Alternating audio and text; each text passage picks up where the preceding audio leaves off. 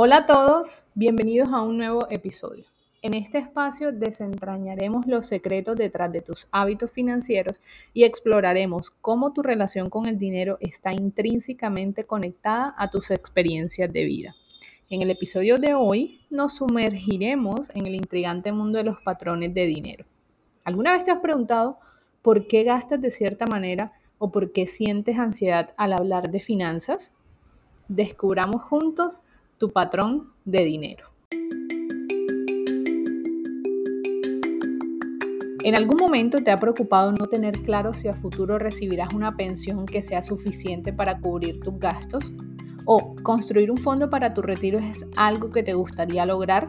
Si tu respuesta es sí, entonces estás en el lugar indicado. Mi nombre es Melissa Yepes, soy asesora financiera y de inversiones y ayudo a personas a encontrar inversiones seguras y rentables para construir su patrimonio.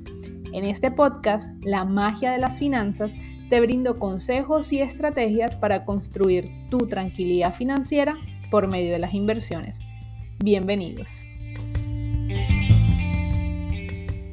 Hoy te hablaré de algo que realmente es intangible en tus finanzas, pero que tiene demasiado valor y necesitas abordar porque tu carácter, tu forma de pensar y tus creencias hacen parte fundamental de lo que determina tu nivel de prosperidad. ¿Te has preguntado alguna vez de dónde viene lo que sabes en relación con el dinero? Yo, por muchos años tampoco me lo pregunté. Hasta un día que leí el libro Los secretos de la mente millonaria de T. Harv Eker. Al leerlo comprendí que los resultados que había obtenido hasta esa fecha con mis finanzas, que por si no recuerdas mi historia, no eran los mejores y la deuda mala era lo que predominaba en mi vida, no provenían conscientemente de mí, sino de lo que había aprendido muchos años atrás, inclusive cuando aún no tenía conciencia sobre cómo veía que funcionaba el dinero en el entorno donde crecí. En relación con el dinero, dice T. Harv Eker que existen leyes externas como las técnicas empresariales, la administración financiera y las estrategias de inversión, es decir, lo que semana a semana te enseño en este podcast, pero que también existen unas leyes internas y que estas últimas son aún más importantes. ¿Sabías que el 80% de tu éxito financiero depende de tus emociones, tu psicología y tu, y tu comportamiento, tan solo el 20% depende de las estrategias y conocimientos que tengas. Esto es porque las finanzas personales se traducen en algunas habilidades conductuales que nada tienen que ver con indicadores formales de inteligencia. Es por esto mismo que podemos ver a un banquero bien estudiado, con maestrías y muchos resultados en su trabajo, pero personalmente quebrado al tiempo que nos podemos encontrar con un conserje de un colegio ganando el mínimo, pero con habilidades conductuales respecto al dinero, como por ejemplo vivir con menos de lo que gana y ahorrar siempre, enriqueciéndose y dejando un legado financiero para heredar a sus futuras generaciones. La triste realidad es que la gran mayoría de la gente no tiene la capacidad interna necesaria para crear y conservar grandes sumas de dinero ni para afrontar el mayor número de retos que acompaña siempre al hecho de tener más y más éxito. Y esta es la razón por la cual no tienen más dinero.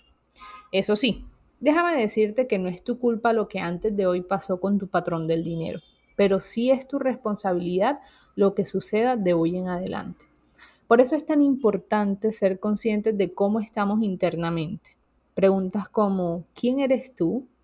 cuáles son tus creencias, cuáles son tus hábitos y tus rasgos de carácter, cómo te relacionas con los demás, te ayudarán a conocer cómo estás y a entender mejor tu relación con el dinero.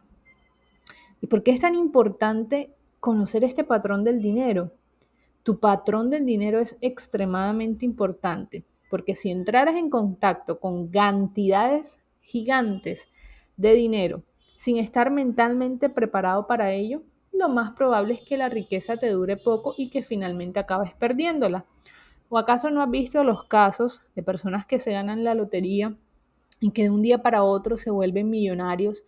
¿Qué suelen hacer este tipo de personas que no son conscientes de la información financiera o que no están mentalmente preparados para recibir esa riqueza?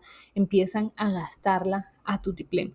Y generalmente cuando yo hago esta pregunta de qué harías si te ganas la lotería, la respuesta común es no sé qué podría hacer con tanto dinero. De hecho, en semanas pasadas hice la pregunta por las historias. Me causó risa porque algunos de ustedes me respondieron, te pago una asesoría para que me digas qué hacer con ese dinero porque no tengo ni idea.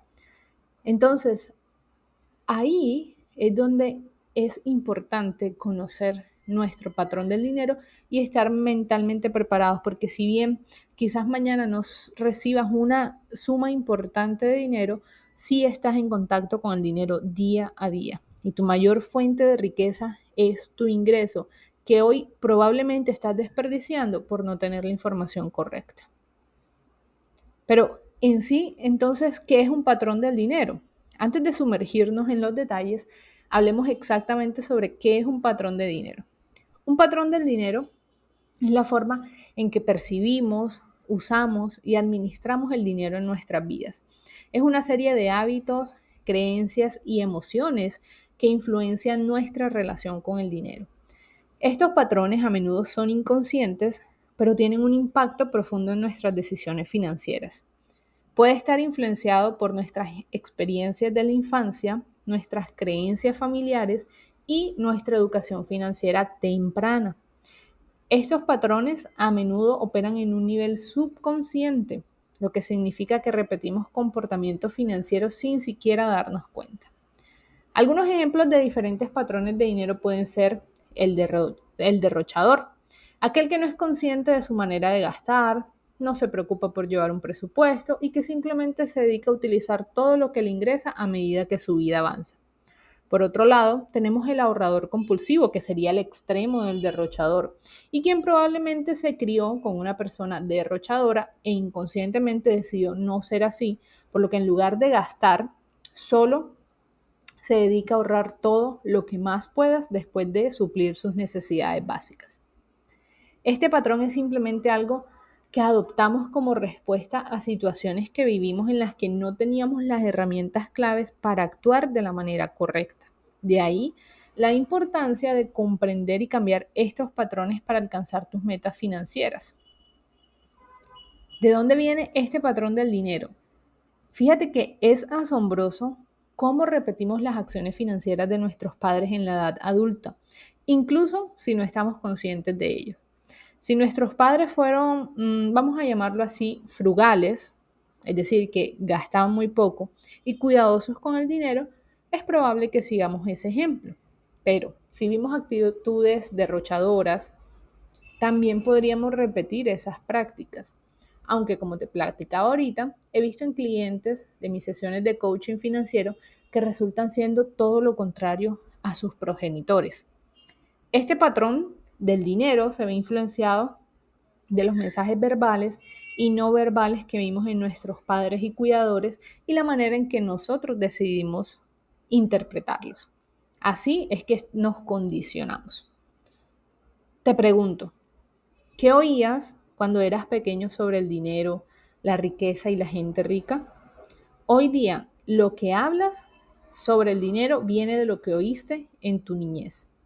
Esto es por el condicionamiento verbal que tuviste y que es extremadamente poderoso.